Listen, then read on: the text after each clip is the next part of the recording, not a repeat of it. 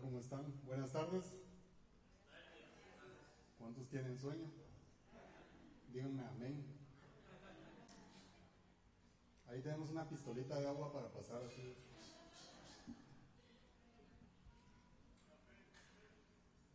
Ahí hay cafecito afuera por si eh, las pupilas se les están adormeciendo.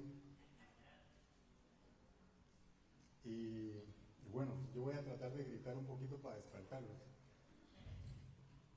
Y le damos gracias a Dios por estar un día sábado a la hora de la siesta aquí, aprendiendo un poquito más de Dios. Yo creo que eso no pasa desapercibido para Dios. Hemos estado aprendiendo de que el reino de Dios ha llegado y esto es parte de ceder el espacio a Dios. Esto es parte de, hacer en nuestra agenda eh, uno de los puntos importantes en nuestra vida. Cederle a nuestro yo, ¿verdad? Ponerlo por un ladito y decir, quiero un poquito más. Y esa es la razón principal por la que estamos aquí. Y la segunda es que hemos estado hablando de que el reino de Dios ha llegado y hemos estado aprendiendo de diferentes tópicos de cómo eh, a Dios le interesa nuestra sanidad eh, integral, ¿verdad? La sanidad del espíritu fue una de las cosas que eh, estuve hablando el sábado pasado y, y cómo eso nos ayuda a mantener una relación vertical con Dios.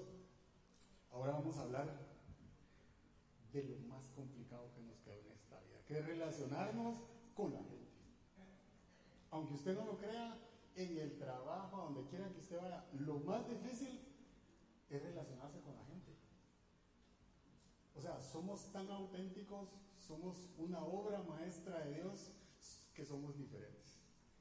Entonces, eh, vivimos en cuerpos imperfectos y eso nos hace distintos unos a otros. Y entonces relacionarnos es bien complicado. Pero bueno, eh, por eso estamos aquí, aprender eh, un poquito de lo que Dios quiere hablarnos. Y a mí me dieron esta, esta charla porque, bueno, yo soy uno de los más peleoneros, entonces tenía que aprender un poquito de esto, ¿verdad? Yo creo que a Dios le importa nuestra relación de unos con otros. Es una de las cosas más importantes que vamos a descubrir en la Biblia. El Señor dijo, aquí se resume la Biblia, dijo Jesús, en dos mandamientos. Una es amar a Dios con todo nuestro corazón, con, con toda nuestra mente, con todas nuestras fuerzas. Y el segundo es amar al prójimo como a ti mismo. Entonces, la sanidad de las relaciones no es algo para llenar la agenda del sábado. Es una de las cosas más relevantes que Dios nos mandó a hacer. Entonces, y la creación está diseñada de esa forma. Mire, eh, el creador de los cielos y la tierra Padre, Hijo y Espíritu Santo. Ahí hay una relación, ¿verdad? Y entonces eh, el Señor así hizo todo. Después puso a Adán y puso a Eva también en el jardín del Edén. Eso lo dice en Génesis 2.18. Eh, y dice lo siguiente, mire, se lo leo rapidito, dice, y vio Dios que no era bueno. El Señor había creado todo y había dicho, y vio Dios que era bueno, pero creó al hombre y después dijo, y vio Dios que no era bueno que el hombre estuviera solo. Voy a hacerle ayuda idónea. Y ahí empieza el problema para relacionarse, ¿verdad? Porque ¿a quién creen ustedes que cree Dios? A la mujer.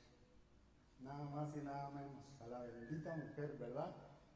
Y entonces el problema no empieza porque ha creado a la mujer, es que la sacó de la, la costilla del hombre, entonces ahí empezó el problema ahora, ya nos quitó algo. Y ahí salió la mujer. Entonces, ¿cómo no vamos a tener problemas con las mujeres? ¿Verdad? Si los hombres son de Marte y las mujeres son de Venus, dice el refrán. Y ahora me decía un amigo muy sabio, me decía, eh, Solo hay que entender una cosa de las mujeres. Ellas solo pelean por dos cosas. Por todo y por nada. Entonces, son también. Entonces, ese es el problema, ¿verdad? Pero bueno, originalmente el Señor nos puso a relacionarnos con, nuestra ayuda idónea, con una mujer, y al final, eh, aunque no sea fácil, es algo diseñado por Dios y tenemos que aprender a hacerlo de la mejor manera, ¿verdad? Entonces, eh, fuimos diseñados de esa forma, para relacionarnos unos con otros, eh, dentro de la familia y fuera de ella. Empecé hablándole de la mujer, pero, pero es que espiritualmente también es así. Eh, Jesús escogió 12 y los envió solos o los envió en pareja. Los envió de dos en dos. No los mandó solos. Y por si fuera poco, Jesús estableció la familia espiritual que es la iglesia, donde no estamos solos, ¿verdad? Somos una familia, somos el cuerpo de Cristo, dice la Biblia. Entonces, estamos de alguna manera obligados a mantener una relación sana verticalmente con Dios y horizontalmente con nuestros prójimos, en todo lugar. Fuimos creados para convivir eh, en esta y luego en la vida eterna también. O sea, solos no vamos a estar. No fuimos diseñados para estar solos en una isla ni nada de eso. Fuimos diseñados como una familia desde el inicio. Eh, y yo creo que debemos aprender a tolerarnos y a amarnos unos a otros. Y Pablo dice en Romanos 12, eh, que es los versículos que vamos a estar utilizando para introducir el tema, en resumen, que vivamos como una familia, en hermandad, y ahí utiliza la palabra adelfos, que significa hermandad, ¿verdad? Y habla del amor, del amor al prójimo. Y dice lo siguiente, dice, el amor debe ser sincero. Aborrezcan el mal, aférrense al bien, ámense los unos a los otros con amor fraternal, respetándose y honrándose mutuamente. Nunca dejen de ser diligentes, antes bien, Sirvan al Señor con el fervor que da el Espíritu. Alégrense en la esperanza, muestren paciencia en el sufrimiento, perseveren en la oración, ayuden a los hermanos necesitados, practiquen, practiquen la hospitalidad, bendigan a quienes los persigan, bendigan y no maldigan, alégrense con los que están alegres, lloren con los que lloran, vivan en armonía los unos con los otros, no sean arrogantes sino háganse solidarios con los humildes. No se crean los únicos que saben. No paguen a nadie mal por mal. Procuren hacer lo bueno delante de Dios si es posible y cuando dependa de ustedes, vivan en paz con otros. No tomen venganza, hermanos míos, sino dejen el castigo en las manos de Dios, porque está escrito, mía es la venganza, yo pagaré, dice el Señor. Antes bien, si tu enemigo tiene hambre, dale de comer, si tiene sed, dale de beber. Actuando así, harás que se avergüence de su conducta. No te dejes vencer por el mal, al contrario, vence el mal con el bien. Dice tanto de esos versículos, dice tantos verbos, tanta cosa que dice uno que complicado, ¿verdad? Qué complicado relacionarnos. Y es cierto, a veces somos demasiado eh, el problema para relacionarnos muchas veces eh, lo traemos desde la casa, aunque usted no lo crea. Y algunas otras veces no, pero, pero es que si algo nos cuesta es relacionarnos, de verdad. Mire, a veces hay, hay personas que les cuesta tanto relacionarse hasta con ellos mismos. O sea, se levantan, se miran al espejo y se pelean con ellos mismos. Se caen mal. Qué feo que estoy. Y ya, Así de complicado es relacionarse a veces, ¿verdad? Entonces, eh, a veces pareciera que cuando eran bebés, en lugar de echarle talco, le echaron limón o algo, y entonces vienen solo enojados por todo. Y salen y se complican la vida con todas las personas. Y yo creo que eh, yo creo que eso no es lo que a Dios le agrada, eso no es lo que a Dios le gusta, ¿verdad? Si yo digo que amo a Dios, mi corazón, en mi corazón hay algo que me enseña a amar a los demás, no a repeler a los demás. Pero déjenme contarle un poquito la historia de Saúl y Jacob. Jacob es el tercero de donde viene la descendencia, que es la promesa de Dios a Abraham. Eh, Y entonces, eh, Isaac y Raquel quedaron embarazados de mellizos. Y mire lo que dice Génesis 25, 22 y 23. Pero como los niños, como los niños luchaban dentro de su seno, mire, desde, la barriguita ya habían problemas, ¿verdad? Dice, como luchaban dentro de su seno, ella preguntó, si esto va a seguir así, ¿para qué sigo viviendo? Entonces fue a consultar al Señor. Y él le contestó, dos naciones hay en tu seno, dos pueblos se dividen desde tus entrañas, uno será más fuerte que el otro y el mayor servirá al menor. ¿Qué problema? decirle al hermano mayor que obedezca al más pequeño es, es un problema en cualquier familia, no solo aquí. En cualquier lado. Y mire el versículo 26 dice, luego nació su hermano. Este ya es el momento del nacimiento de Esaú y Jacob. Esaú era el primogénito y Jacob eh, fue el segundo, ¿verdad? El que venía ahí en la, colita. Aunque eran mellizos, siempre sale uno primero, ¿verdad? Y dice, luego nació su hermano, agarrado con una mano del talón. O sea, lo venía agarrado el talón de Esaú. A esto, a este le llamaron Jacob. Desde que nacieron ya venían agarrados los. Y se peleaban adentro del estómago también. O sea, a veces ¿verdad? Es complicado de entender. Desde ahí venían peleando. ¿Por qué la Biblia describe eso? Qué detallista, ¿verdad? Le venía pisando los talones desde el nacimiento. O sea, no había llorado, ya venía agarrándole la pata al otro. Era competitivo 100%, ¿verdad? Yo quiero salir primero. Tanto que terminó con la primogenitura, ¿verdad? Por un plato de lentejas, dice que se la vendió esa, pero desde ahí ya había problema, ¿verdad? Ya había problema para relacionarse. Y bueno, yo en mi casa no éramos mellizos, yo soy el menor de cuatro hermanos, pero vivíamos como perros y gatos. O sea, esa es la verdad. Y mire lo que dice Gálatas 5:26. Dice, no dejemos que la vanidad nos lleve a irritarnos y a envidiarnos unos a otros. ¿Y qué es vanidad?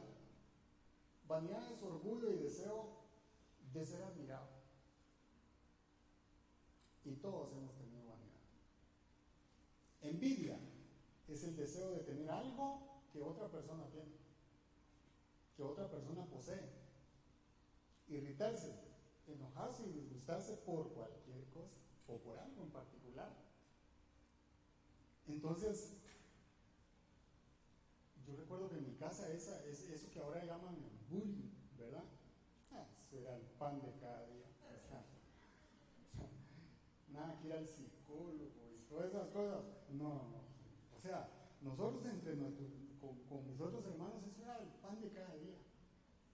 O sea, si alguien se caía había que burlarse Y tenía que ver cómo superaba eso. Con mis propios hermanos. Y ahora ya no pasa esto, porque dicen que eso no hay que hacer, pero cuando yo era niño nos sopapeaban, como dicen. O sea, nos daban y nos daban duro, duro. Y claro, cuando le pegaban a uno de mis hermanos,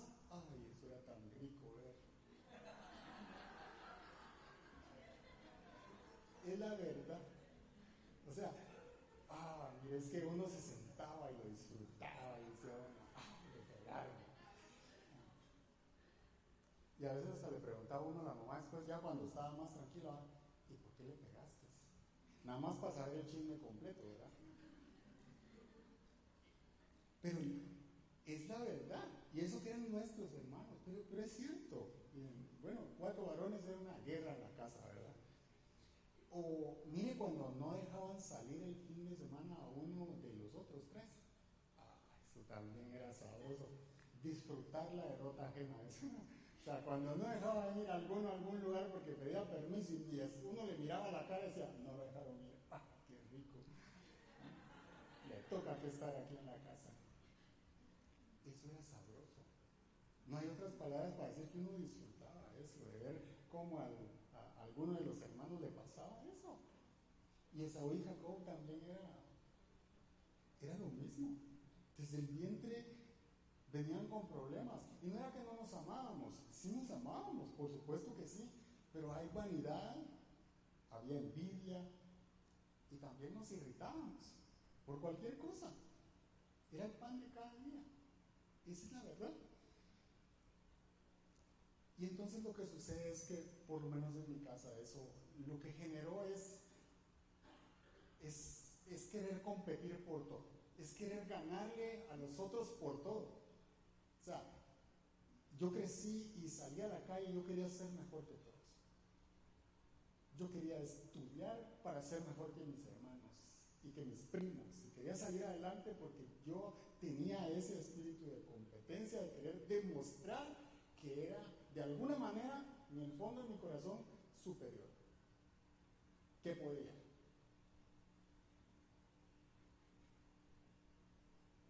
Después de mucho esfuerzo y todo lo que usted quiera, yo fui el primero que se graduó de la universidad, por ejemplo.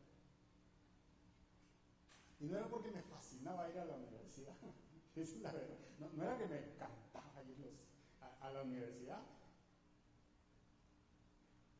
pero yo quería ser el primero. Porque aprendí en mi casa a ser competitivo, a que de alguna u otra manera nos comparamos con lo que los otros tienen, con lo que los otros hacen. Eso es una realidad. Porque somos diferentes. Somos auténticos. Y de alguna manera tenemos que cuidar nuestro interior cuando nos relacionamos con los demás. Para no dañar a las demás personas. Y somos seres relacionales porque ese es el diseño que Dios creó, pero vivimos en cuerpos imperfectos. Hasta la venida de Cristo cuando nos van a dar un cuerpo incorruptible. Pero el hecho de que vivamos en este estuche, como dije la otra vez, de alguna manera es algo con lo que tenemos que convivir. Entonces, eh, una de las cosas que, que, tenemos que aprender es que van a haber conflictos, ¿verdad? Es imposible vivir sin desacuerdos y sin conflictos. Esa es la verdad.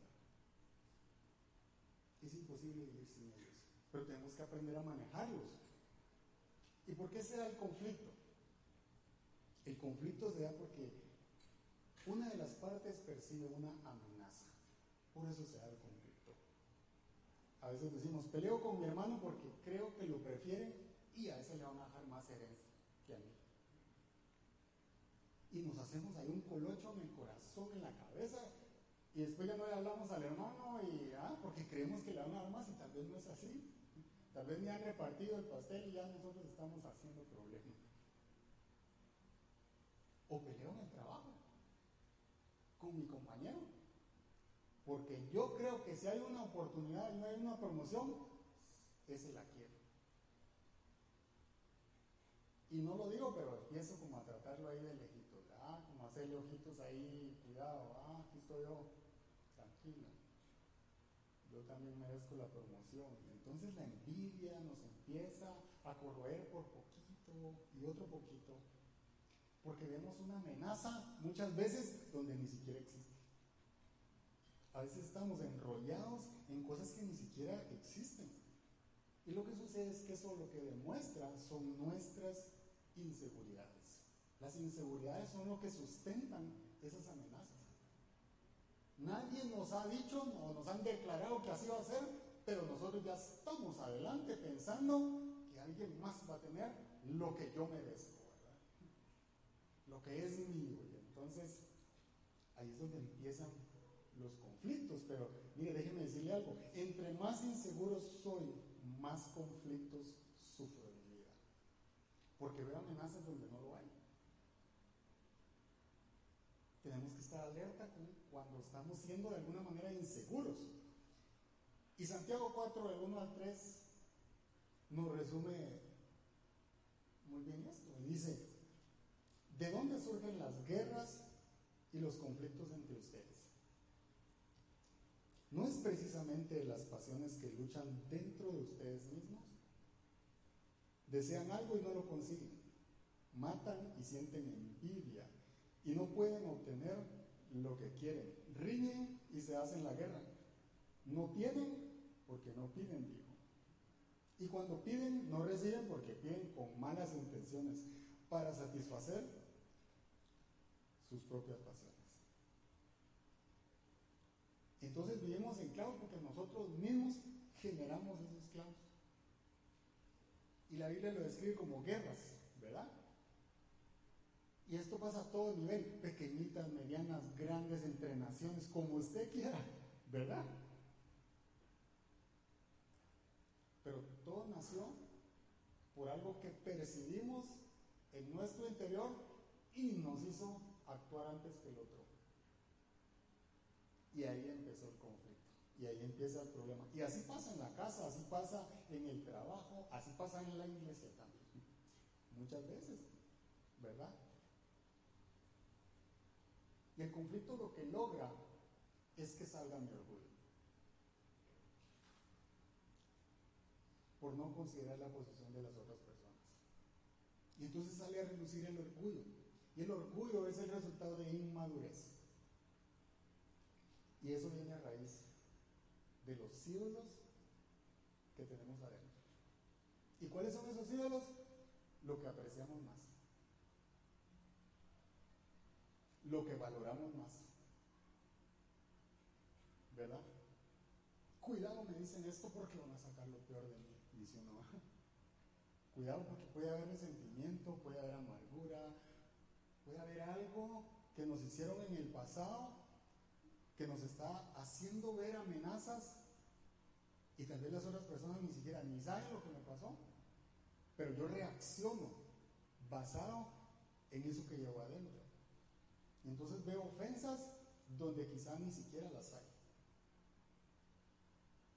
El problema es que cuando hay un conflicto, también hay una ofensa, ¿verdad? Y la ofensa lo que resulta haciendo es que produce alejamiento. Y el alejamiento produce distanciamiento y también produce resentimiento.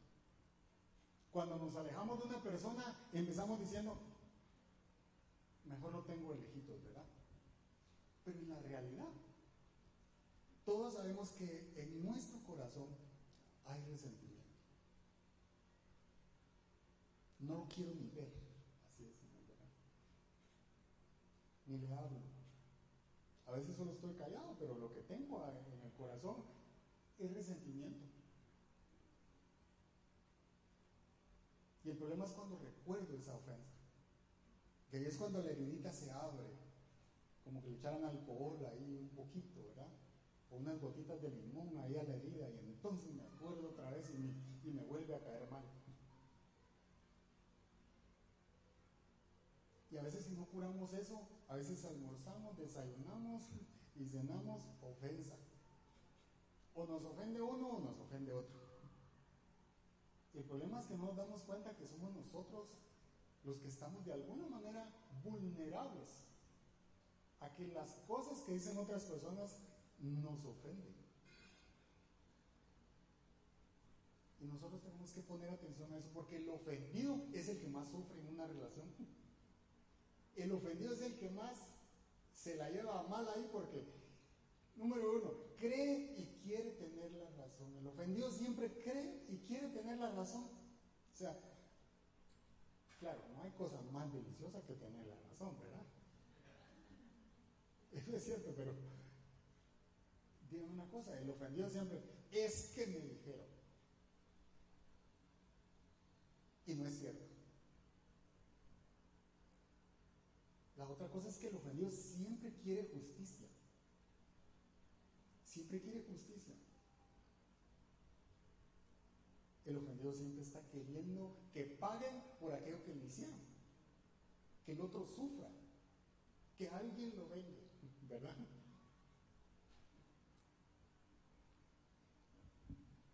O normalmente ya en algunos casos decimos, quiero perdonar, pero no puedo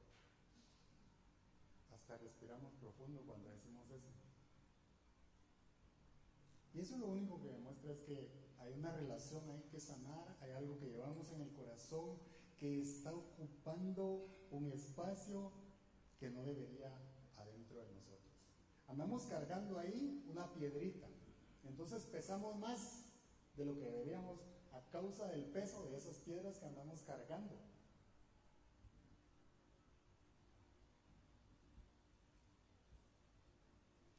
Por eso eh, la Biblia eh, resume todo lo que estamos hablando en Proverbios 4:23 y que es la importancia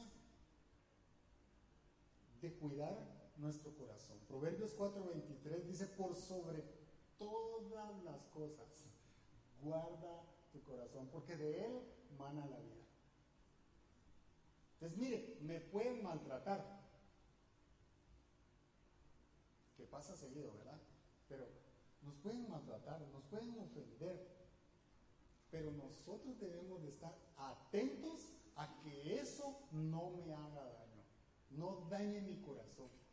Porque si entra y se queda ahí, se convierte en ira, se convierte en resentimiento y la Biblia lo resume como guarda tu corazón sobre todas las cosas.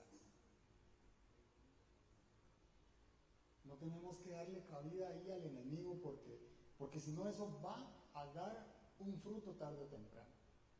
Y por supuesto es un mal fruto, ¿verdad? Y nosotros debemos de estar alertas y cuidar aquello que se almacena en el disco duro nuestro. Tenemos que tener cuidado con eso. Mientras más experiencias positivas tengamos, más confianza vamos a tener en las personas. Pero por el contrario, si son negativas, vamos a tener miedo y generamos un método de defensa cuando nos relacionamos con otras personas porque queremos evitar ser dañados. Entonces andamos aplicando ahí el método de defensa, eh, con este sí, con este no, este me da desconfianza, eh, y eso es por algo que nos pasó. El problema es que nuestro corazón puede estar endurecido. Y a veces ni cuenta nos damos. Ni cuenta nos damos. Y cuando un corazón está endurecido, mire, cuatro cositas que yo quiero compartir con usted. La primera de ellas es que intenta que su posición sea valorada por encima de los demás. Para sentir que tiene la razón. Le ha pasado que a veces está hablando con una persona y sabe de todo y conoce de todo y él es el mejor en todo. Mm. Y siempre tiene que tener la razón. Pierden algo y de todos modos es que los otros y que no sé qué. Y a veces es porque estamos salpicados por la ira, de verdad. Entonces, intenta que su posición sea valorada por otros. Y esto pasaba entre los discípulos también. Usted dice, bueno, eso nos pasa a nosotros, ¿verdad? Porque somos simples mortales, como dicen por ahí. No, le pasaba a los discípulos. Eh, miren, los discípulos también tenían vanidad y deseo de ser admirado. Y podemos verlo, por ejemplo, en Lucas 9, 46 al 50 se tiran una conversación profunda, ¿verdad? Imagínense que Jesús no está presente y entonces ellos empiezan a tirarse este, lo que dice este versículo. Dice, surgió entre los discípulos una discusión, de aquellas bonitas, ¿verdad? Y entonces dice, ¿sobre quién de ellos sería el más importante? Solo esa era la discusión. ¿Ya? Nada más. ¿Quién quiere ser el mayor. ¿Quién de nosotros va a ser el mayor? Muchacho, Jesús. o sea, ¿a quién creen ustedes que va a ser el que le revele los misterios del reino? Solo eso querían, solo eso querían los muchachitos. Casi nada querían. Y esa era la discusión. Por supuesto, eso iba a llevar a un problema. Porque nadie había dicho quién iba a ser el mayor. ¿verdad? Eran ellos tratando de encontrar ¿verdad? ¿Dónde jalan agua para su propio cántaro? ¿Quién va a ser el íntimo del maestro? Del Mesías, ¿verdad? O sea, vino a romper el reino y yo quiero ser el que está a la par de Jesús. O sea, qué lindo sería eso, pero eh, ¿Será que Jesús compartiría los de su reino con alguien que está tratando de sacar a flote su vanidad de esta manera? No. Pero Jesús era especialista en aterrizarlos también porque él sabía lo que pensaban. Entonces, ¿verdad? Eso no era un problema para Jesús, ¿verdad? Él vino para modelarnos y entonces ah, les tiraba su estate quieto rapidito porque él sabía lo que estaban pensando. La segunda cosa de un corazón endurecido es que niega que exista el conflicto. Yo no sé si usted ha escuchado cuando dice, yo tengo, eh, yo no tengo conflicto con eso. Quizá él lo tenga conmigo, pero yo no lo tengo. O sea, no hay un conflicto solo con una persona. O sea, hay dos actores siempre. Entonces, desde el momento en el que expresamos eso es porque tenemos un problema con la otra persona. ¿Verdad? En otras palabras, esto, esto lo que hace es expresar que no me interesa relacionarme con esa persona. Por algo será. Y a veces los conflictos vienen así, del aire, papá. Mire, por ejemplo, le voy a decir una cosa. Imagínense allá los discípulos, ¿verdad? Con Jesús, todo bien, como dicen, todo bien, hasta que llega la mamá de un, par de ellos, ¿verdad? Y se tira aquella frase, ¿verdad? Hermosa. Y dice, Mateo 20, 21, para que usted vea que hay conflictos a todo nivel, ¿verdad? O sea, esta es la mamá de los hijos del trueno. Y llega solo a meter en problemas a sus dos hijos. Solo a eso llegó. Y dice lo siguiente, dice, diciéndole a Jesús, ¿verdad? Ordena que en tu reino uno de estos dos hijos míos se siente a tu derecha y el otro a tu izquierda. ¿Qué tal? Esa fue buena, ¿verdad? Entonces, solo eso quería la mamá. O sea, yo había pensado de verdad que le había pedido todo a Dios, pero después de este versículo me quedé corto. Ahora piensen por un momento que no estaban solo los dos hijos de ella. Y no estaba solo Jesús, estaban los otros diez, ¿verdad? ¿Y usted qué cree que pasar? Ah, se indignaron. La Biblia dice que los otros diez se indignaron de escuchar a la mamá y miren, no dice qué dijeron, pero mejor que no lo diga, ¿verdad? Pero los otros diez se molestaron y es normal. Y había que tener miedo porque Pedro no se andaba con cuentos. O sea, esto era para estrenar la espada, ¿verdad? Antes de hacerlo con Marco, yo creo que esta era una, una, escena ahí para sacar la espadita. Entonces, del aire llegó la mamá solo a tirarle eso. O sea, a, veces los problemas no, no, no, los estamos esperando, llegan solitos, como dicen. y nosotros tenemos que estar listos para dejar aterrizar eso en nuestro corazón o para defendernos de eso, para no dejarlo entrar.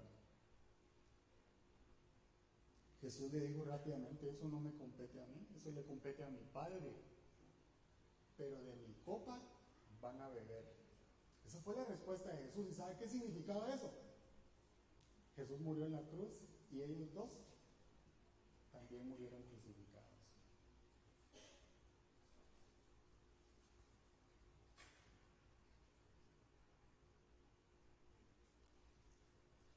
Jesús otra vez sabía lo que estaban pensando los otros diez, ¿verdad? Y antes de que se armara todo el problema, Jesús se lo resumió muy fácil a estos y a los otros que estaban queriendo ser los más importantes. Y les dijo, el que quiera ser el mayor, que sirva a los demás. Y ahí se acabó la discusión, papá. ¿Usted quiere ser el mayor? sirva, atienda, ponga sus dones y sus talentos al servicio de Dios y si usted sirve al Señor con todo su corazón, no va a tener problema para servir a su prójimo. En otras palabras, hay que amar a los demás, más que buscar mi propia posición. Número tres es un corazón endurecido repite el mismo patrón con otros y no se da cuenta. Al final del día nos cuesta entender que el problema no es de los demás, es que el factor común soy yo. Porque ando repitiendo el mismo patrón con varias personas. Y, y me cuesta darme cuenta que, que estamos peleando por mi comportamiento. O por algo que digo. Por algo que soy insensible y se me sale. ¿Verdad?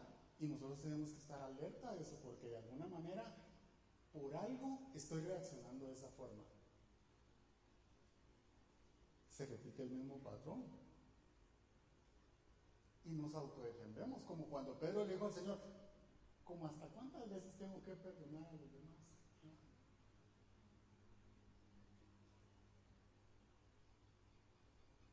Hasta 70 veces 7 nada más, solo que todos los días. Y número cuatro es que un corazón endurecido no entiende de razones.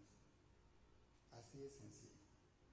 Se encierra en su posición él tiene la razón y todo lo sabe.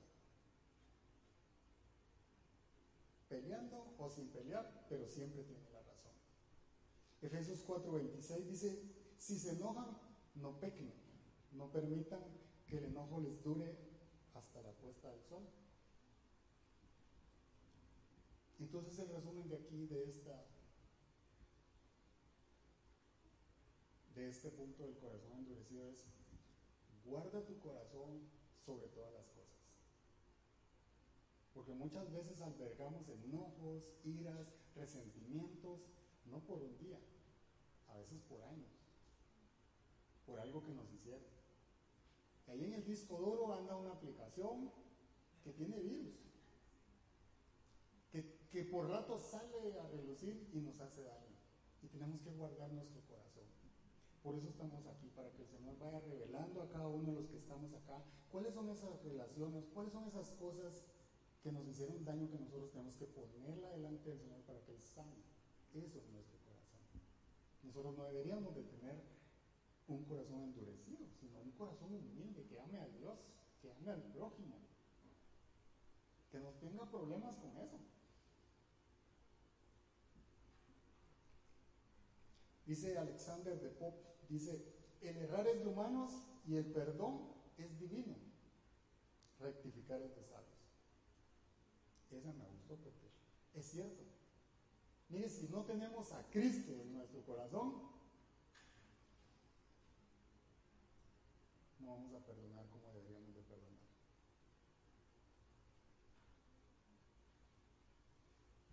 Y todos somos humanos y vamos a errar. Entonces nosotros tenemos que crear relaciones sanas a la manera de Cristo. Y eso vamos a aprender como lo hizo Cristo. Mire, Jesús se relacionó no solo con los discípulos, se relacionaba con multitudes como vimos en la mañana. Lo apretujaban, decían, sáname aquí, allá. Imagínense eso. Y, y Jesús sabía cómo manejar el éxito. Él sabía cómo manejar eso. Él es nuestro modelo a seguir. Y nosotros tenemos que aprender cómo sanar nuestras relaciones, cómo cuidar nuestro corazón cuando se relaciona con los demás. Porque Jesús le pasaba de todo. Con sus propios discípulos les pasaba de todo. Mire, por ejemplo, Jacob y Juan. Son los hijos de la mamá que le voy a pedir un puestecito para él, ¿verdad? Pero ya después en el recorrer ahí con Jesús, estos son ya los dos discípulos en acción, ¿verdad? Solo pongan atención a lo que dijeron. Dice Lucas 9, 52, 55. Dice, envió por delante a dos mensajeros, Jacobo y Juan, que entraron en un pueblo samaritano para prepararle alojamiento. Pero allí la gente no quiso recibirlo porque se dirigía a Jerusalén. O sea, no quisieron recibir a Jesús, ¿verdad? Porque él era, porque se dirigía a Jerusalén. Hasta ahí todo bien como es. Versículo 54. Dice, cuando los discípulos, Jacobo y Juan, vieron esto, le preguntaron a Así de simple. Señor Jesús. ¿Quieres que hagamos caer fuego del cielo para que los destruya? Nada más. O sea, como no reciben a Jesús, le pegamos fuego aquí a la cosa. Desaparezcamos de este pueblo. O sea, no, en serio. Describe es porque debemos de imaginar la magnitud de lo que los discípulos Jacob y Juan estaban pensando. O sea, Elías aquí se quedó corto porque aquí le iban a pegar fuego a todo un pueblo. En el otro fueron 400. Aquí iba a ser todo un pueblo y desaparezcámoslo, Jesús. Porque si tú sos, ¿verdad? El Todopoderoso, ¿dónde está la mecha? en serio, y aquí ya tenían días de andar con Jesús. Y yo me pregunto, ¿será que Jesús andaba pegándole fuego a toda a la gente? No, no, Jesús andaba sanando a los enfermos, haciendo milagros, hablando de las buenas nuevas. Y estos dos dicen, peguemos de fuego. ¿En qué momento se cruzó ese pensamiento en dos discípulos escogidos por Jesús? Así de imperfectos somos. Nosotros no estamos lejos de, eso. Hay gente que por una herencia resulta matándose. Resultamos perdiendo amigos por una simple conversación que se fue de tono, ¿verdad? Por un partido de fútbol, por cualquier cosa. A veces perdemos de verdad amistades por cosas simples. Porque nos enojamos. Estos dos discípulos implacables. O sea, no hay otra palabra para describir, pero estaban, parecían hooligans. Los ultras, ahí, o sea, los ultras eran una pantufla la par de ellos. Peguemos de fuego a todos aquí. ¿Dónde está la gasolina? De verdad, y miren, nosotros podemos verlo, es que querían defender a Jesús, ¿cómo no van a dejar entrar a Jesús aquí? ¿Entiende? Uno puede buscar la excusa de las palabras de Jacobo y Juan, pero en realidad lo que había en el corazón era algo que había que sanar. Somos complicados para relacionarnos todos, no solo unos, todos. Pero Jesús que todo lo sabe.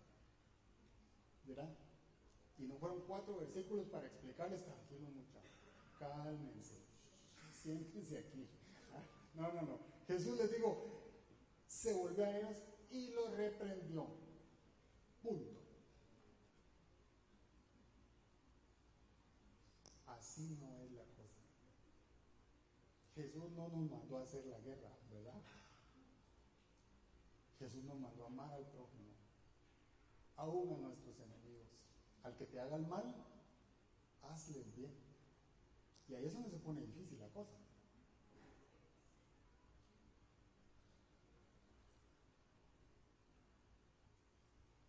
Y entonces ahí,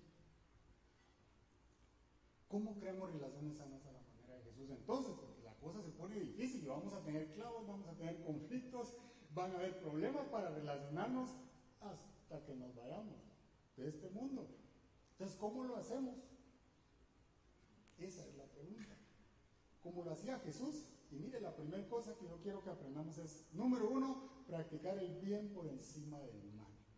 Pase lo que pase, el bien debe vencer al mal. Y Jesús lo dijo en Romanos 12, 21, donde dice, no, no te dejes vencer por el mal. Fácil no se deje vencer por el mal, al contrario, vence el mal con el.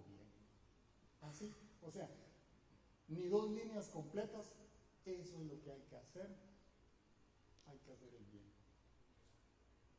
A mi hermano, a mi enemigo, al que me quiere, al que no me quiere, a mi papá, mi padrastro, para acá, para allá, por todo lado. Hay que hacer el bien. A eso vino Jesús y a eso fuimos enviados nosotros.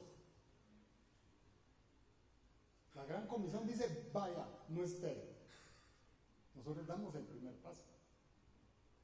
Vayan y sanen a los enfermos. Y hagan todo lo que yo hice. Y más. Y yo estaré con ustedes. Pero vayan, es accionen. Nosotros somos los primeros que damos el primer paso y decimos, te pido perdón, Señor. Te pido perdón. Debí tener dominio propio y no lo tuve. Debí contenerme y la ira me ganó y dije lo que no tenía que decir. Contesté lo que no tenía que responder. Te pido perdón, Señor. Y si tenemos que hacerlo con las demás personas, también. Porque ahí vamos a crecer. No solo vamos a crecer, esas piedritas que se van acumulando en nuestro corazón, las sacamos y la tiramos cuando hacemos eso. Y seguimos caminando ligeros. Porque cuidamos nuestro corazón. Practicar el bien por encima del mal. La venganza es de Dios. Eso leímos, ¿verdad? La venganza es mía, dijo Dios. Solo de Él, no mía. No de nosotros. Es de Dios. Él es un Dios justo. El único justo es Dios, porque Él es perfecto. Es un Dios justo. Por eso la venganza es de Él. No es que los demás tienen que pagar como yo creo que tienen que pagar, o tienen que sufrir por lo que me hicieron, o les tiene que pasar tal cosa porque me hicieron esto, y yo soy un hijo de Dios. No. No funciona así la cosa. Y esto lo hacemos porque si damos chance a la ira, nos volvemos presa fácil para el enemigo. Así es sencillo. Miren, nos enojamos, albergamos ira, y después detrás de ese clavo viene otro, y viene otro, y viene otro, y después hacemos clavos con otros, por lo mismo. Porque nos volvimos vulnerables. Y en lugar de hacer el bien, terminamos haciendo el mal. Después tenemos hasta cargo de conciencia, porque no pudimos contenernos, no pudimos dejar de reaccionar. No solo con la hijos, con los amigos afuera, en todo lugar. Todo lugar. A veces llegamos a los extremos. Ahora vemos que en las calles, mire, por quién pasa primero está el, ¿verdad? Este con la llave de ranas, creo que llaman aquí, nosotros decimos la llave de chuchos, en la mano y el otro con otra herramienta y tratando de pelearse en plena calle. Después hay miles de personas viéndolo ahora en las redes sociales y qué qué vergüenza. Y yo me imagino después la esposa diciéndole, no, usted hizo eso. ¿Verdad? Yo creo que nosotros tenemos que practicar lo que hacía Jesús. A Jesús le hicieron de todo y él practicó el bien. Porque a eso vino Jesús, a enseñarnos que es haciendo el bien como se vence el mal.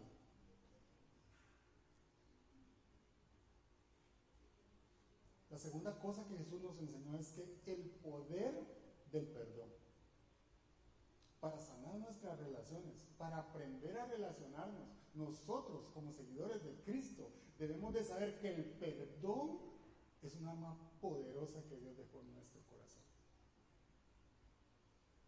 ¿Sabe por qué? Porque nos engrandece ante la ofensa. El perdón nos hace más grandes que la ofensa que nos cuando no perdonamos, la ofensa se hace grandota y nosotros nos hacemos pequeñitos. Y nos levantamos pensando en ofensa, y almorzamos ofensa, y cenamos ofensa, y no dormimos porque estamos ofendidos, y ojalá paguen, y aquí, y, y se nos sale de todo. ¿Qué es más grande? ¿Mi paz o lo que me hicieron? y la otra persona ni siquiera nos está diciendo ya nada más. Somos nosotros haciendo crecer como una bola de nieve la ofensa que nos hicieron. Por eso perdonar es un arma muy poderosa que Jesús nos enseñó. Y Él fue el ejemplo para eso. Siendo Dios, tomó forma de hombres y se despojó de todo. O sea, teniéndolo todo, el creador del universo, en el reino donde hay de oro y todo lo que usted quiera, Él tomó forma de hombre. Y vino a enseñarnos cómo se hace. Y vino a amar al que nadie amaba, al despreciado. Jesús vino a entregarse. Jesús vino a servir. Él se despojó de todo. Y nosotros como seguidores de Cristo, si nosotros dijimos, tú eres nuestro Salvador, el perdón es darle valor sobre todas las cosas al sacrificio de Cristo en la cruz. Y le explico rapidito por qué. O tiene más peso lo que Jesús hizo en la cruz del Calvario por mí y su sangre derramada en esa cruz, o pesa más la ofensa que hicieron. Siendo justo, se entregó por mis pecados. ¿Era yo el que debería estar ahí?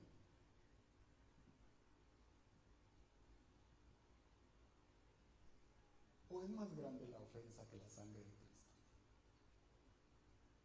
Así de poderoso es el perdón. Y como Cristo se entregó por mí, y Él perdonó mis ofensas sin merecerlo, Él perdonó mis pecados, murió para que yo tenga la sanidad integral que necesito. Yo también puedo perdonar al que me ofende. Yo también puedo perdonar a mi enemigo.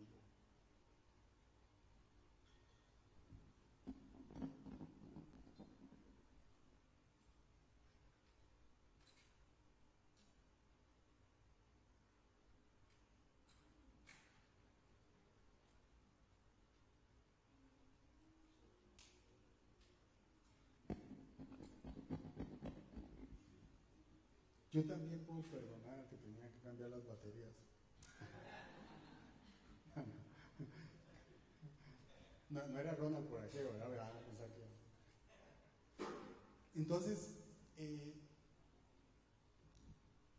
el perdón es un arma tan poderosa que la iglesia de alguna manera lo ha despreciado muchas veces.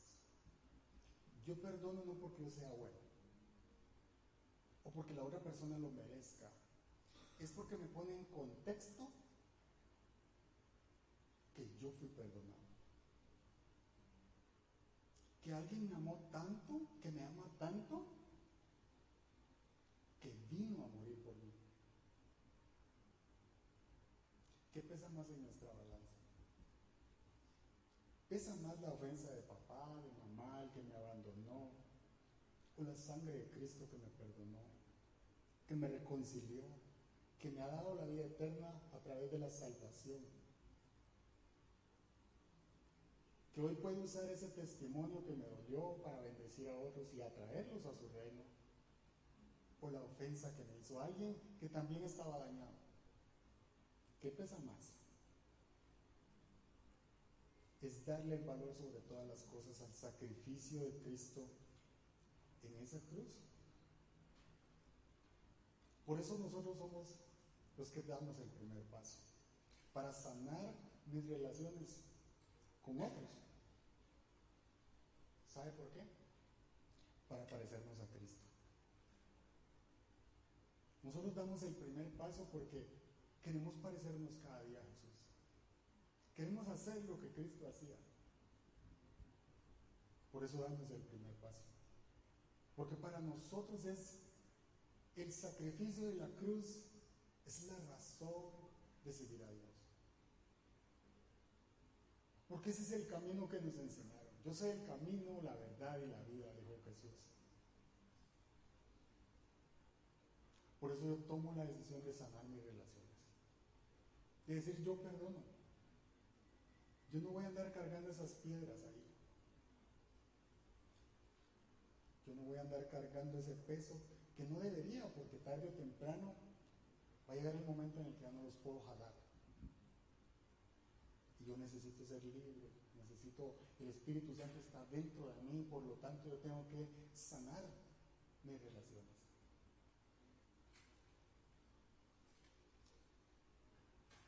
Y Jesús era así. Mire, Jesús se relacionaba con leprosos. Usted sabe que cuando alguien estaba leproso, lo mandaban a una casa de campaña donde estaban otros leprosos. Incluso en algunos momentos les ponían hasta una campanita para que los que estaban sanos, ¿verdad? Escucharan si por ahí andaba un leproso caminando. Como la carretera de Laos, ¿verdad? No había que relacionarse con ellos. Jesús sí podía hacerlo. Porque Él es amor. Porque Él fue a la cruz por ellos también.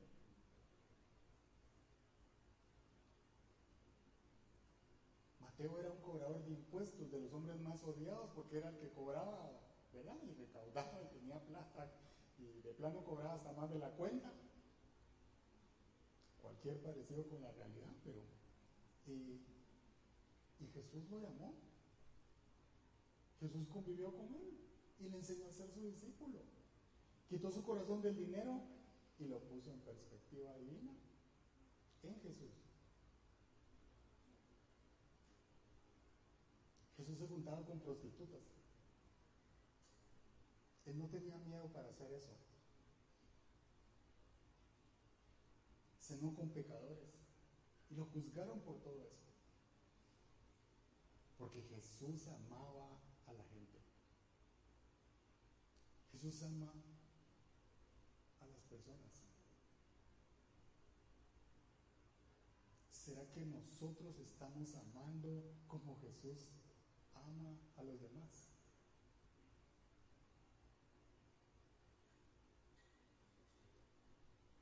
El perdón es el antídoto para el rencor, para la ira y para el resentimiento. La única medicina es perdonar. Y a veces es una decisión, pero otras veces es un proceso. Van a haber veces en las cuales decimos, eh, perdono, te lo entrego, Señor. Y usted va a sentir que drena e, e, ese resentimiento, esa ira, ese sentimiento malo. Pero van a haber otras veces que es un proceso. Usted lo dice hoy y quizá la semana otra vez le vuelve a causar ahí, usted lo vuelve a poner en las manos de Dios. Y a las tres semanas le sigue pasando lo mismo y usted dice, ¿será que, bueno, lo entrego o no lo entrego, verdad? Es un proceso. Hay veces que hasta que usted sienta que eso terminó de salir. Dependiendo del dolor que nos hayan causado, la ofensa que nos hayan hecho, puede ser que duremos varios días, varias semanas en terminar de perdonar. No importa, lo importante es que lo hagamos, que lo pongamos en las manos de Dios para que Él sane nuestro corazón. Y se va a sentir rico cuando el Señor sana nuestro corazón. No hay cosa más deliciosa que saber que, que soy libre, que puedo amar, que puedo disfrutar mis relaciones con las demás personas que no ando etiquetando a los demás por lo que hacen, por lo que son, y que soy feliz simplemente relacionándome con ellos. Mire, la Biblia dice, hermosos son los pies de los que anuncian la paz. La paz. Que a veces andamos tirando guerra por todos lados, ¿verdad? Por algo dice eso. Porque nosotros somos los que predicamos el Evangelio, nosotros somos de los que hablamos de Jesús, nosotros somos los que hablamos las buenas nuevas con nuestro ejemplo, con nuestro testimonio, más que con nuestras palabras. Y el Sermón del Monte dice, bienaventurados los pacificadores, porque ellos serán llamados hijos de Dios. Yo quiero ser de esos, bienaventurados. No hay nada más delicioso que sentir paz en nuestro corazón. Llamados a ser mediadores. Sabemos que hay un conflicto ahí, nosotros podemos ayudar, nosotros podemos mediar. No para inclinarnos para un lado o para otro, sino para que se reconcilien, para que se acerquen, para que sanen su corazón.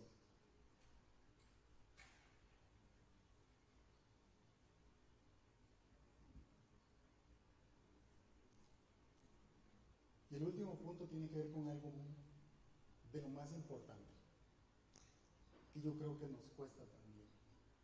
Es lo que nos lleva a la madurez de nuestro carácter, o sea, el carácter de un cristiano. Y es la humildad. La humildad es el resultado de nuestra madurez espiritual. No podemos ser maduros espiritualmente si no somos humildes, como lo era Jesús.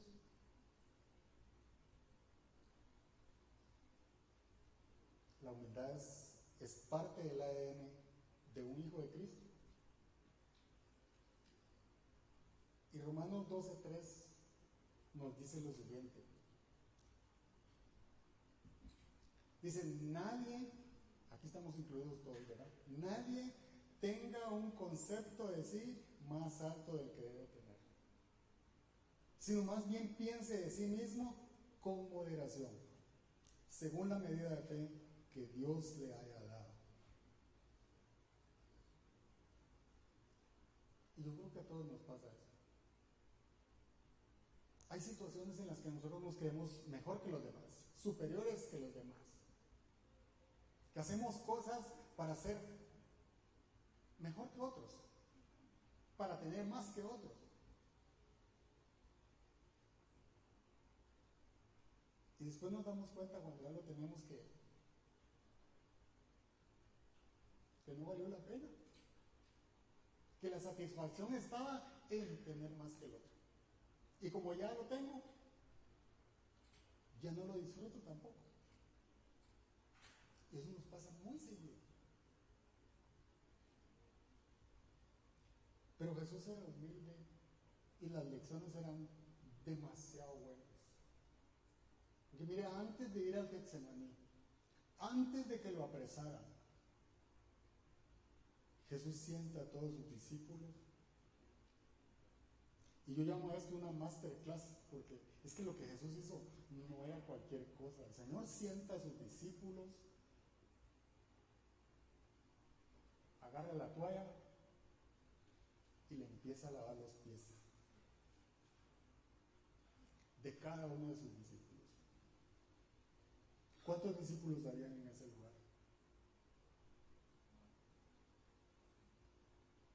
Doce quizá más, ¿verdad? Judas estaba entre los doce discípulos. Sí estaba. ¿Sabe por qué? Cuando nosotros vamos a leer la Biblia, en ese momento, después de lavar los pies, tomaron la cena y Jesús dice, uno de ustedes me va a entregar. Ahí estaba Judas, el enemigo. Y Jesús le lavó los pies también a Judas.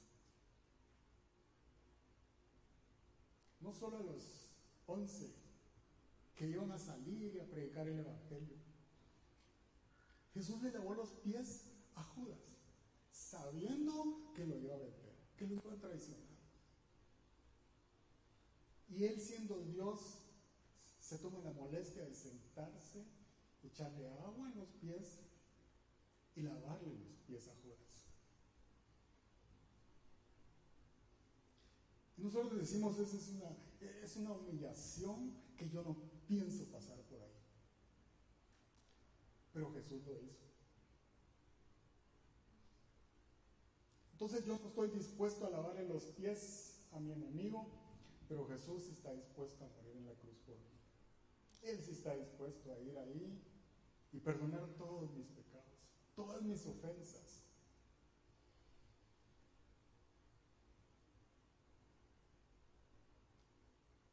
Yo te quiero hacer una pregunta. ¿Quién te ha ofendido? ¿Quién logró meter una piedra en tu corazón? Que pesa, que nos lastima, que nos ofende, que nos golpea, que nos hace reaccionar de la forma que no nos gusta, que lamentamos una y otra vez, que a veces lo reflejamos con nuestros hijos y no hemos tomado el tiempo para darnos vuelta y decir, yo estoy mostrando ataques de ira por lo que me hizo mi papá, por lo que me hizo mi hermano, por lo que me hizo mi mamá, por los golpes que me dio la vida en el pasado, que no he perdonado, que realmente lo sigo cargando ahí adentro, ahora lo estoy reflejando con alguien que yo amo mucho, con alguien que yo cuido, con alguien que Dios me puso cerca para yo educarlo, para instruirlo.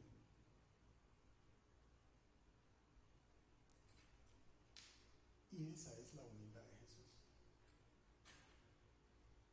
No solo el acto de, de, lavarle los pies, quizá venían de caminar no sé cuántos kilómetros, porque la gente caminaba demasiadas distancias en esa época, llenos de polvo, lo que había normalmente en las casas, si era una bandeja con agua y una toalla. ¿Y sabe quién limpiaba los pies de los que entraban a la casa? El siervo del dueño de esa casa. En otras palabras, el empleado del dueño de esa casa limpiaba los pies de los invitados. Y Jesús fue quien agarró la toalla, tomó el agua y lavó los pies de sus discípulos. ¿Sabe qué era esto? Esto era el reflejo de lo que les había dicho antes. El que quiera ser el mayor, que sirva. Porque el Hijo del Hombre no vino a que lo sirvan, vino a servir, vino a amar, vino a entregarse por usted y yo. Él vino a derramar su sangre en la cruz del Calvario para que nosotros seamos libres para que nosotros llevemos una carga ligera, para que llevemos su yugo, no el que nosotros fuimos agarrando en el camino.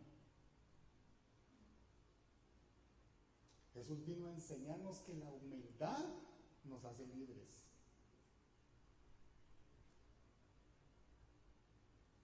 Él no vino a que lo sirvieran, Él vino a servir.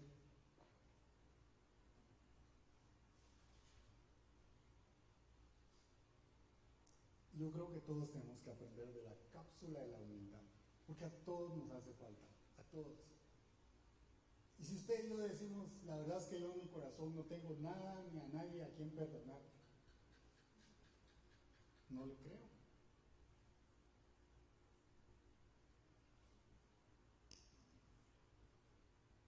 Yo haciendo este mensaje me recordé de una persona que nunca le pedí perdón y que en algún momento me sentí orgulloso de lo que hice,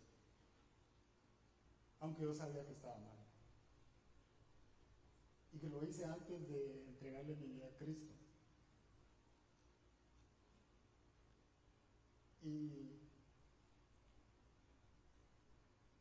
yo recuerdo que, que, bueno, mi se dejó con mi papá y ella al poco tiempo se juntó con otra persona y eso me lastimó demasiado. Demasiado. Porque no fue que ella me lo contó. ¿Verdad? Y entonces yo me di cuenta y eso me, lastimó como no tienen idea. Y yo recuerdo que, eh, bueno, antes de que mis papás se dejaran, eh, eh, él empezó a tomar llegó un momento en el que le pegaba a mi mamá y en el afán de defender a mi mamá entonces agarrábamos a mi papá y él tenía sus tragos encima, entonces no era fácil, ¿verdad? Claro, tampoco queríamos, queríamos defender a mi mamá, pero en el afán de defenderla también forcejeábamos con él, para sosegarlo, como decimos. Pero cuando mi mamá se juntó con la otra persona, él sí no era mi papá, ¿verdad? Entonces, yo siempre fui peleonero. Y yo crecí jugando y haciendo cosas en la calle, entonces fui peleonero toda mi vida. Yo recuerdo que una vez, yo estaba muy enojado por lo que mi mamá había hecho. Yo vivía a la par. Y la verdad es que solo estaba esperando el momento. Y el momento llegó y entonces se armó la bronca y a él sí le podía pegar. Y le pegué.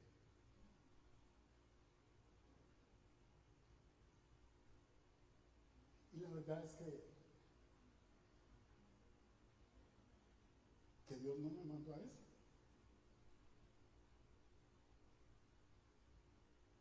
Y si Dios lo puso en mi corazón, yo en algún momento eh, me puse a cuentas y le pedí perdón a Dios, pero, pero por algo el nombre de Él vino otra vez y yo se lo puse al Señor ahí.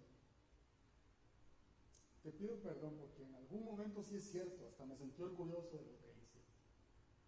Y la verdad es que me da vergüenza porque no debía de haberlo hecho. Y ahí me puse cuentas con el Señor. Y el Señor quería sanar eso en mi corazón y yo lo puse ahí delante de Él. Yo te pido, Señor, que sana mi corazón.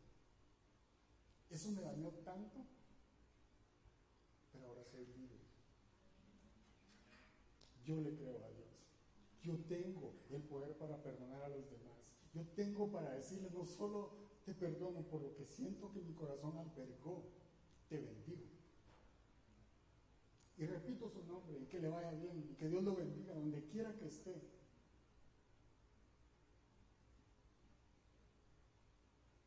Y no me da pena contarle porque de eso estamos hablando, de sanar nuestras relaciones. Y mire, a veces pensamos que ya entregamos todo, que ya le pedimos todo a Dios. Dios te ha puesto el nombre de una persona en tu corazón en esta tarde es porque Dios quiere sanar tu corazón. Dios quiere sanar tu vida. Dios quiere quitarte esa carga.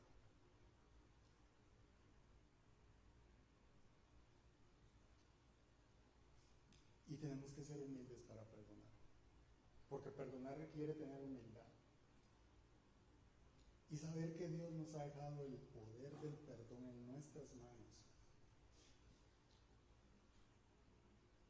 Y le voy a, poder, le voy a pedir de favor que se ponga de pie.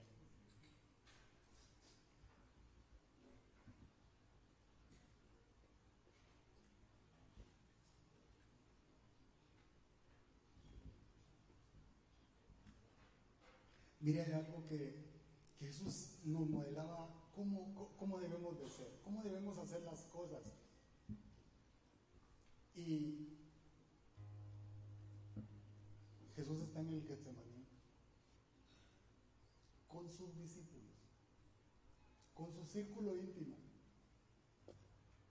Y Jesús empieza a sentir el peso del sacrificio que va a hacer en la cruz del Calvario.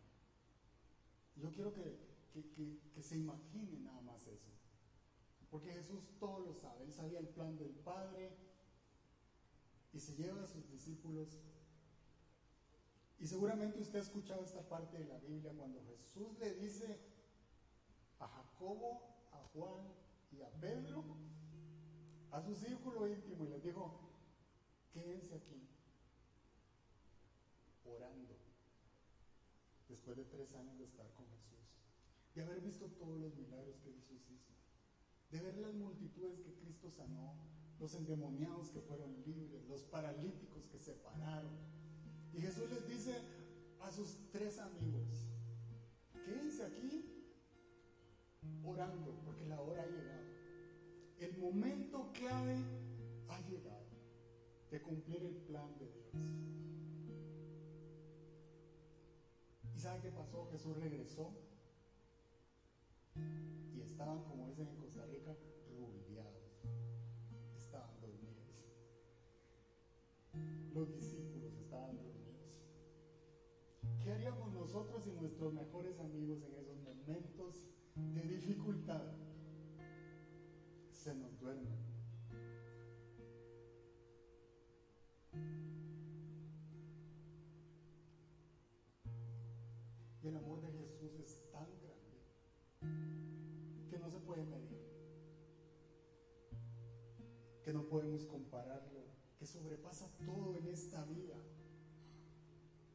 vuelve a regresar y les dice, ¿cómo es posible que están durmiendo?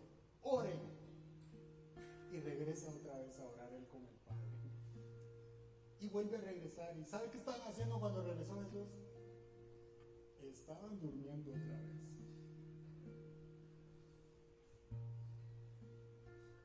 Pero eso no impidió que el amor de Cristo los enviara,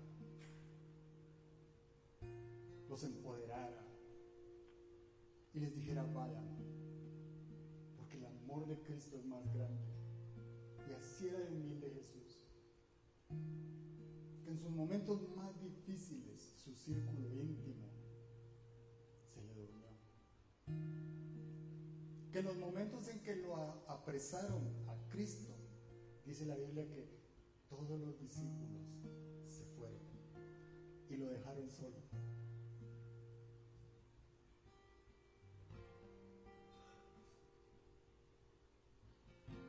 Solo se lo puedo explicar de una forma. clara cuál era su identidad. Jesús sabía que Él era el Mesías. Él era el esperado. Él era el amado y había un plan que su padre le había dicho que cumpliera. Él no tenía duda en que Él era el cordero que había de derramar su sangre en esa cruz. Por nuestras enfermedades, por nuestros pecados, para sanar nuestros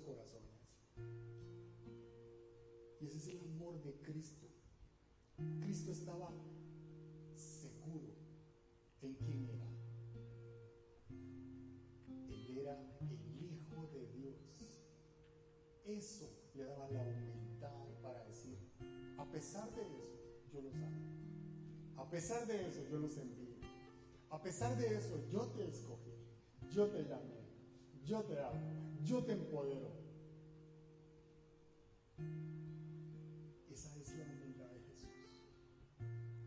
Cuando nuestra identidad está bien fundamentada, podemos ser tolerantes con los demás, podemos ser hospitalarios con otros, podemos compartir con el necesitado, porque al que mucho se le perdona, mucho ama, ¿Cuánto nos ha perdonado Cristo a nosotros? ¿Cuánto nos ha perdonado Jesús a nosotros? ¿Cuántas veces le hemos fallado al Señor? Y a pesar de eso, el Señor fue a la cruz, no solo por sus discípulos, por aquellos que lo humillaron,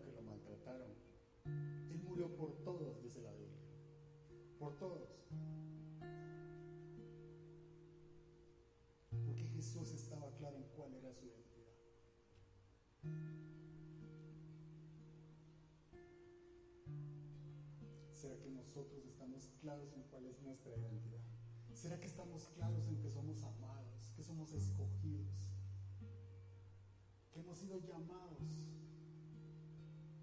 por su gracia, por su poder? Que el simple hecho de estar en este lugar es porque el Señor te ama y te ha traído aquí, porque te estaba esperando.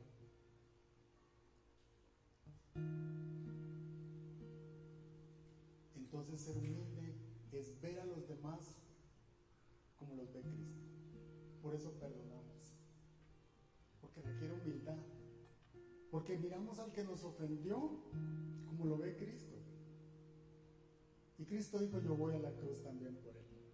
El mismo precio que pagó por mis pecados fue el que pagó por esa otra persona que nos ofendió, que nos lastimó, que nos dañó.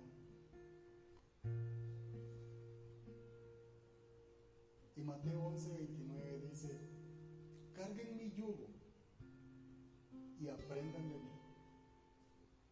Pues yo soy apacible y humilde, dice Jesús, de corazón, apacible y humilde de corazón, y encontrarán descanso para su alma.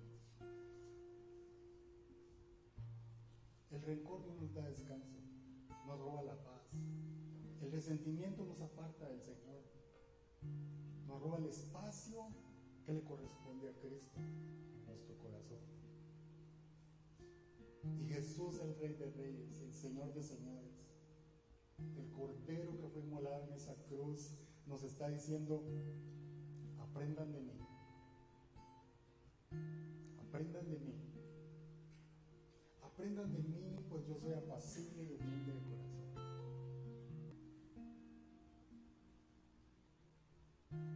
Los discípulos dejaron de pedir lugares de honor para cederle la honra y la gloria a Cristo. Dejaron de querer hacer las cosas a su manera para dejar que Cristo haga su voluntad. Dejaron de luchar con otras personas para luchar con el diablo.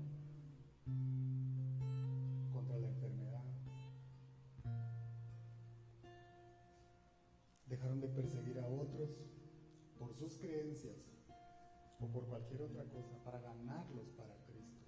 Eso hizo Pablo. Dejó de perseguirlos porque los odiaba y empezó a ganarlos para Cristo.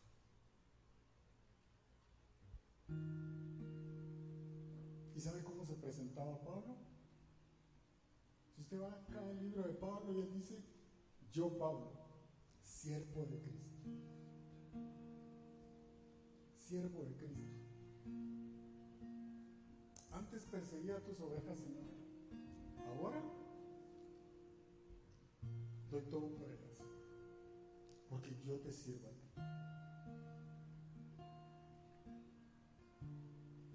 Yo te sirvo a ti, Señor. Yo soy tu siervo, yo soy tu hijo, yo soy tu oveja. Y quiero hacer lo que tú veniste a hacer, Jesús. Yo quiero parecerme a Cristo. Yo quiero ser como Jesús. Yo quiero ser libre en mi corazón. Yo quiero ser fácil para perdonar. Yo quiero ser humilde y decirle, Señor, siento que me ofendieron, pero los perdono.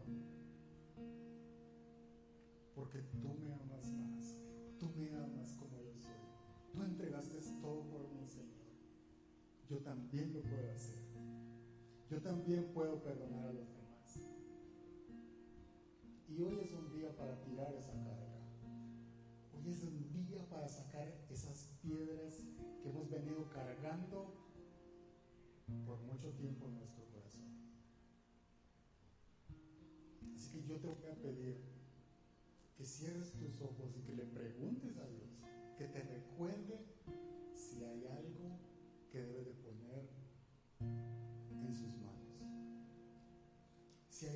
ha hecho daño, o si hay algo en el cual tú has ofendido a otras personas, que te lo recuerde, para que lo pongamos en el altar, para que lo pongamos delante de Cristo.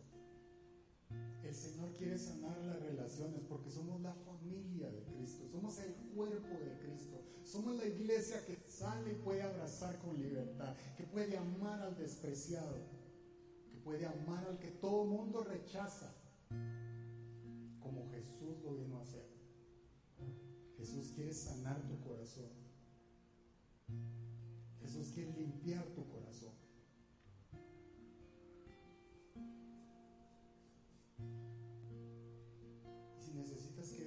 por ti, levanta tu mano. Dios quiere abrazarte. Jesús quiere abrazarte.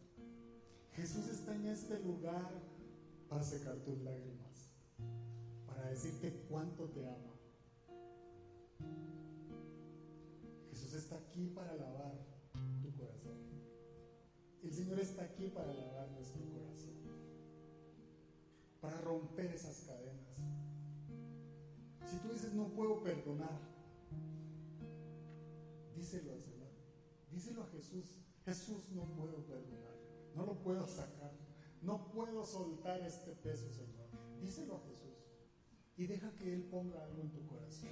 Deja que Él examine tu corazón. Deja que Él rompa las cadenas de la falta de perdón. Él está en este lugar porque quiere abrazarte, quiere amarte, quiere hacerte libre.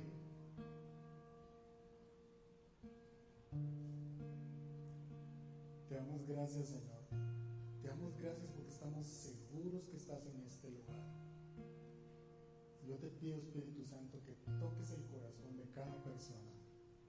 Y queremos poner toda carga en tus manos, Señor. Queremos entregártelas. Porque tú fuiste a esa cruz por nuestras ofensas, por nuestros pecados. Y quizá muchas veces te hemos dejado, Señor, como lo hicieron tus discípulos, pero tu amor es más grande, Señor. Tu perdón está al alcance. El reino de Dios ha llegado y está aquí al alcance nuestro, Señor. Y te pedimos, Espíritu Santo, que vengas a este lugar. Entra, Señor. Abrimos la puerta de nuestro corazón. Abrimos la puerta de nuestra mente, de nuestra alma. Y examínanos, Dios. Examínanos. Muéstranos Dinos el nombre de esa persona. Recuérdanos, Señor, lo que nos lo dio. Y lo queremos entregar en tus manos.